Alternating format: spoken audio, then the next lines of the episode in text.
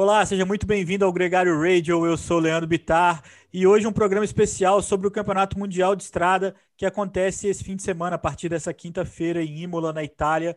Comigo, o meu braço direito, o especialista Nicolas Sessler. Oi, Nico, a gente está no padrão Adam Hansen, né, cara? Vai do Tour para o Mundial, depois vem giro. É, aqui a gente vai parar só quando a UCI falar que o número de provas a gente estourou o limite já, né? Porque sai de uma já tá na outra, não dá tempo nem de respirar e vamos que vamos. Gregariando aí pra galera ter conteúdo. Foi demais o tour e o Mundial também vai ser muito legal. E a gente apresenta o nosso convidado para esse programa de hoje, Sérgio Arenilhas, o narrador da Sport TV, a voz do ciclismo na Sport TV. Serginho, muito obrigado. Que legal você estar tá aqui e que legal que a gente vai ter um Mundial, né? Foi por muito pouco. Pô, valeu, Nico, Bitar, prazer estar contigo. Agora falando, né? Eu já tive em áudio, né? em voz, em edição especial. E, pô, vai ser muito legal. Feliz que vai ter o Mundial, né? O ciclismo se deu bem, né, entre aspas, se deu muito mal como tudo, mas conseguiu se, se reorganizar, né, muito bem, manter alguns mundiais. E acho que vai ser bem bacana. Acho que a ideia, dentro do que eles conseguiram fazer, né, três semanas de antecedência só, mas fazer o um Mundial no lugar tradicional, que muita gente conhece de outra modalidade, né, da Fórmula 1, mas que também tem história com ciclismo. Acho que vai ser bem bacana. Tô animado aí para mais um. As quatro provas vão passar ao vivo, sempre no mesmo horário. Como é que, qual que é a expectativa? É, então, né? A confirmação veio para grata surpresa, foi até em cima, né? Como tudo nesse mundial. Mas sim, a gente vai transmitir as quatro provas. Contra-relógio, tanto masculino quanto feminino, são provas até mais curtas e, enfim, a transmissão vai rolar na íntegra, como já tem sido também nos outros anos, então desde o primeiro até o fim da prova. E aí de estrada, até pela questão da distância, do tempo, domingo a prova começa quase antes das 5 da manhã, né? 15 para 5 no Brasil, a gente não vai entrar esse horário. Então sábado e domingo a gente entra já com a prova em andamento. Então amanhã é quinta às 9h30, sexta às 9h15, um pouquinho mais cedo, porque também tem mais gente competindo.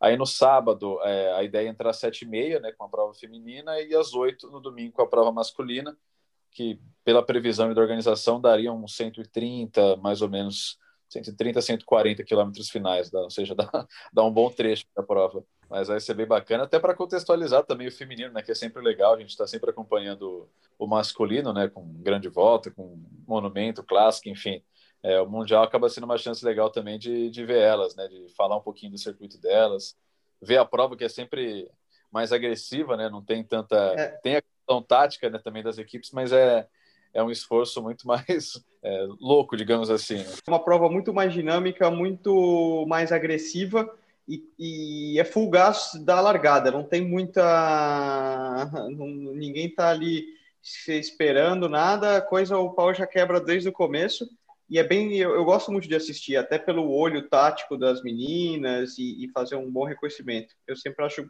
provas muito emocionantes.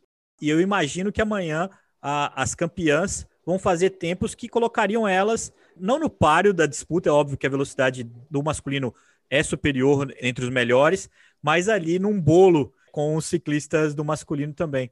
É, eu acho que a comparação é, ela é inevitável, né, porque a distância é a mesma, é claro que tem a particularidade de cada uma, né? Vai ser legal, por exemplo, ver a. É, não são nomes estranhos, né? O Gana e a, e a Chloe Daggett, mas que são dois gigantes na pista, né? na prova da perseguição individual, já campeões do mundo, etc., multicampeões, e que tem se mostrado agora também grandes contra-relogistas, né? Então os dois trazem, de certa forma, a mesma bagagem. Já que já começou a falar dos favoritos, amanhã, quinta-feira, tem a prova feminina. A Chloe Dyker, apesar de não estar tá correndo, né, de não ter feito nenhuma prova essa temporada de estrada, é a principal favorita, defende o título, foi muito superior no ano passado e é uma séria candidata à renovação dessa camisa arco-íris.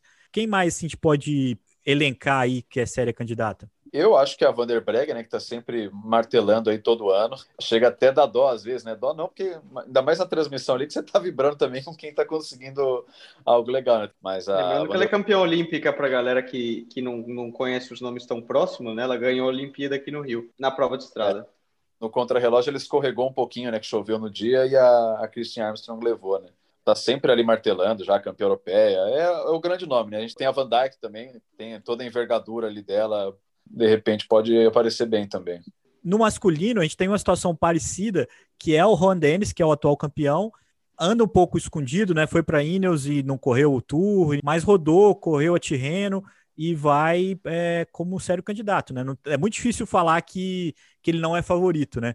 É, eu acho que vai ser uma prova bem aberta por isso, né? O Ron Dennis, depois que ele foi campeão do mundo, claro, defendeu o título, mas é, no circuito não se mostrou tão dominante igual ele era antes, né? Porque no começo, antes ele ganhar, era aquele sangue no olho mesmo de ganhar. Eu lembro de Bergen, a expectativa que era se ele ia trocar atleta ou não para subir o Floyd, que ele foi um baita contra-relógio. Não ganhou, depois venceu em Innsbruck, venceu no passado de novo. E esse é um contra-relógio rápido, mas é isso, assim, acho que ele teve uma vitória só no circuito de camisa arco-íris. E vai ser uma prova aberta por isso, né? Você tem o Campanese que está sempre batendo ali na trave, o Stefan Kung, o Cavagnac, que de repente aparece para uma medalha, o francês, que ficou até um bom tempo agora na última etapa do Tour. Mas eu acho que a disputa acaba ficando do Molan, Van Aert, Rapaz, mas parece que o Serginho levantou todos os nomes que eu levantei na lista também, não. mas aí tá roubando minha cola. Não subestime, Nicolas, não subestime o trabalho do Serginho, que o cara é ah, um workaholic. Tem, tem, a gente acabou de ver, tem esloveno também competindo aí. Vai tem esloveno. Tem, verdade. É. Ô, Nicolas, mas nesse sentido, você acha que os caras que vieram do Tour, como o Dumoulin, o Van Aert, o próprio Kung, que, que usou boa parte do, do Tour já sem o Thibaut Pinot, pensando no Mundial, esses caras, eles levam vantagem ou levam desvantagem para quem não correu e chegou mais fresco e também com menos ritmo de prova, como o Juan Dennis? Eu acho, honestamente, que eles levam para o contrarrelógio uma pequena desvantagem, porque em quatro, cinco dias você não se libera da fadiga toda que eles tiveram. Ainda mais um Van Aert e um Dumoulin que trabalharam tanto é, até o final do tour e foram muito a fundo. Na prova de estrada, por ser longa, essa, essa curva de fadiga pode se, se neutralizar um pouco e eles não levam tanta desvantagem do frescor, né, da, da falta de frescor, né, que a gente fala. Então, para mim, os nomes que o Serginho comentou, eu também coloco ali, talvez, os que não correram o Tour pro contrarrelógio, talvez com uma estrelinha a mais do que o do Molan e o Van Aert, por exemplo. Lembrando que esse campeonato mundial era para ser em Eagle, na Suíça, né? Um dos campeonatos mais duros. A expectativa era enorme para um campeonato muito duro para os escaladores, para os ciclistas mais fortes nas montanhas. Foi para Imola. É um circuito ainda duro, mas um pouco mais favorável para os punchers, né, Nicolas? Sim, é, foi alterado meio de última hora, então ninguém sabia certinho como que ia ficar o circuito, não ia ficar. Ele acabou sendo divulgado recentemente. Eles vão correr, vai ser um, um circuito longo. Eles farão várias voltas nesse circuito. Ele tem mais ou menos, mais ou menos não exatamente, 28,8 quilômetros. E ele larga e chega no circuito de Fórmula 1 do Autódromo Enzo, Enzo Ferrari. E curiosidade para quem acompanha a Fórmula 1, infelizmente é o circuito onde o Ayrton Senna faleceu. E então o circuito ele do Mundial de Ciclismo, né? Ele passa pelo Autódromo de Fórmula 1, logo ele sai por estradas é, regionais e ele conta com basicamente duas subidas. A primeira tem 2,8 quilômetros com uma média de inclinação de 5,9% e um trecho máximo de 13% de inclinação, então já é uma subidinha dura. E logo uma segunda subida também aí de 2,7 quilômetros com uma média de 6,4. Porém, o meio dela é bem inclinado e ele tem 1,3 km que é todo acima dos 10% de inclinação média. Cada volta dessa de 28,8 km acumula aproximadamente 550 metros de desnível acumulado. E vai ser uma prova muito dura, porque no final, para os homens, vão ser 258 quilômetros com mais de 5 mil metros de subida acumulada e para as meninas 143 quilômetros também com 2.800 metros de subida acumulada. Ou seja, vai ser um cara que tem que conseguir subir, tem que estar tá com o peso em dia, certamente não vai ser um sprinter puro que, que vai vencer no final ali. Ô, Nicolas, na prova, tanto na prova masculina quanto na feminina de estrada, a gente tem uma distância entre a última subida e a chegada. E isso vai forçar ou vai sugerir que o ciclista tem um punch para um sprint reduzido? Ou você acredita que alguém pode ir embora sozinho mesmo e evitar uma, uma decisão num sprint reduzido? É, eu acho que a tendência, pelo fato do circuito final ser o final do circuito sem descida, né, tendendo a descer e plano, pode sim ser que aconteça aquilo de alguém abre ele vai ter que ter muito gás para que um pequeno grupo não volte a, a se aproximar a ele e para que ele consiga chegar sozinho. Eu acredito que vai ser muito parecido com, com o final de clássicas. Eu não diria tanto que as clássicas das Ardennes, porque as das Ardennes, a Flash, Amstel e Liège, todas terminam em subida, né, numa subida durinha. Eu acho que vai lembrar um pouco um Tour de Flanders. Porém, as subidas são um pouco mais longas que em Flanders, então vai ficar um, uma mescla aí do tipo de corredor que faz bem as clássicas de Ardenas, mas também lembrando um pouco uma prova que remete um pouco a Tour de Flanders. Pode ser que chegue um grupo bem pequeno e tenha que ser um cara aí explosivo, uma menina explosiva para arrematar um sprint nesse grupo pequeno. É, e lembrando que é uma prova assim, a, a descida da segunda montanha, que é a mais dura, né? A, a primeira lá, o Mazolano, é uma porrada um quilômetro ali, quase que uma chegada das Ardenhas, assim, é um quilômetro que você sofre e depois ela é mais tranquila. A outra não, a, segunda já acima, Galistelina, acho que é que chama, já é bem mais dura e a descida é muito estreita. E aí é uma, são duas avenidonas, né? Como o Bitar falou, basicamente você sai do, do autódromo, uma retona e volta para o autódromo os cinco quilômetros finais são muito chatos, assim, então é muita curva, tem hairpin, é... eles praticamente não têm muito sossego de reta, né? Imola é um autódromo não. com muita reta, mas basicamente só vão chegar lá no final, né? Os últimos três quilômetros estão dentro do autódromo, mas os cinco quilômetros é muita, muita curva fechada, para lá e para cá, então acho capaz de embolar um pouquinho, não, ser um cara descendo, voando, que consiga, assim, de repente, tipo na Milan Sanremo lá, o, o é técnico, né? É, é técnico. É, um fator que eu acho que vai impactar também, eu tive dando uma olhada na previsão do tempo, Sérgio. E para o domingo, mais do que para o sábado, para as mulheres talvez não impacte tanto, parece que sábado vai estar tempo bom, mas domingo dão 70% de probabilidade de chuva, máxima de 13 graus e mínima de 7 graus.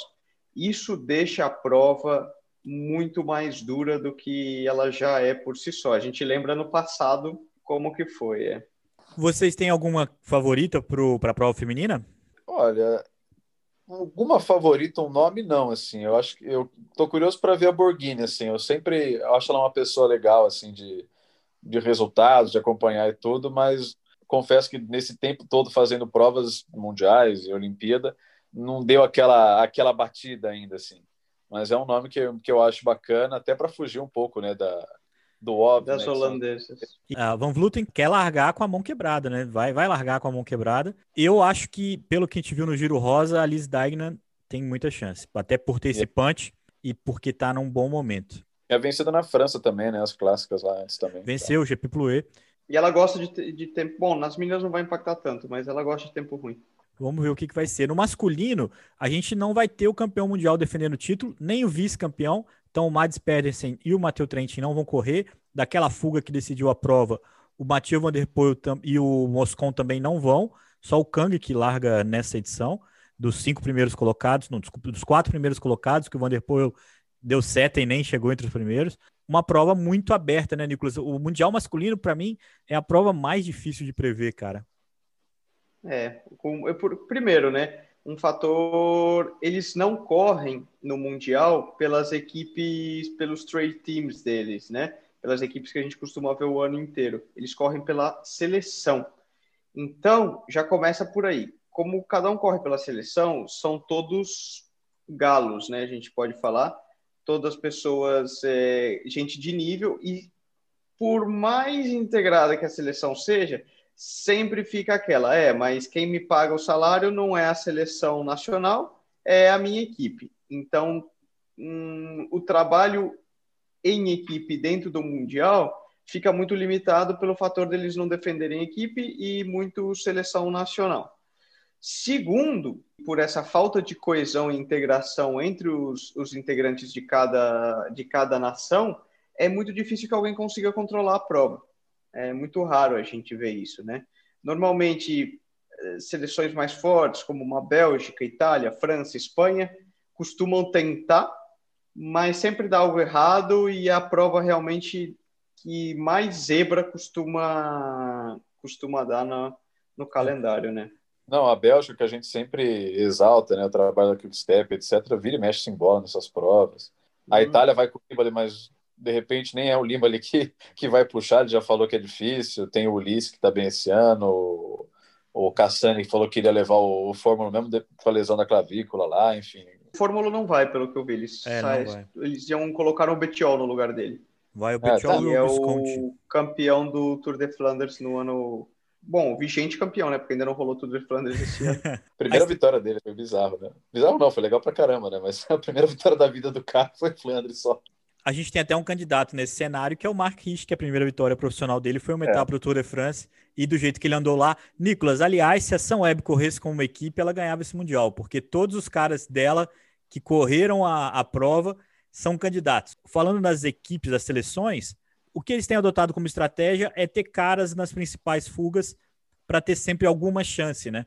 Vai queimando um ali, vai queimando, vai queimando, vai queimando para ver e uma hora vira. Você vai ver, o Valverde não tem nem o Ervite, não tem ninguém para ir com ele. Ali estão os ciclistas que, que podem saltar é. uma fuga. O, o, o, Valverde é meu favorito, honestamente. Existem seleções que trabalham muito bem e conseguem isolar os egos, né? Uma delas, por exemplo, no Mundial de Innsbruck que eu tive, eu, eu fiquei junto à seleção espanhola e vi isso. Eles trabalharam claramente por um líder que era o Valverde e houve essa coesão. Os italianos também costumam ter sucesso nisso, em integrar a Azzurra, né? E fazer uma equipe unificada. Os belgas já vira e mexe, tem racha entre eles ali dentro, mas como são muito profissionais e tradicionais, quando eles veem um, um líder claro na equipe e muito acima dos outros, eles costumam trabalhar para ele, que é o caso do Wout van Aert para o Mundial desse ano, né? Porque depois do que ele demonstrou no, no Tour de France, eu acho que ele está claramente mais forte do que qualquer companheiro de equipe. Então eu espero que a seleção belga, como favorita, vá trabalhar para ele e não tenha tanto uma briga de egos tão grande ali dentro. Mas a gente nunca sabe. Mas de repente é, é. aí até porque o Van Aert, o Vermaet tá sempre batendo ali, não vai, né? Top 10 e É, um bom circuito para um Greg, pro Greg Van Avermaet. É. Que lembra um pouco a Olimpíada, né? Que ele ganhou aqui no Rio. Pode ser um cenário muito parecido.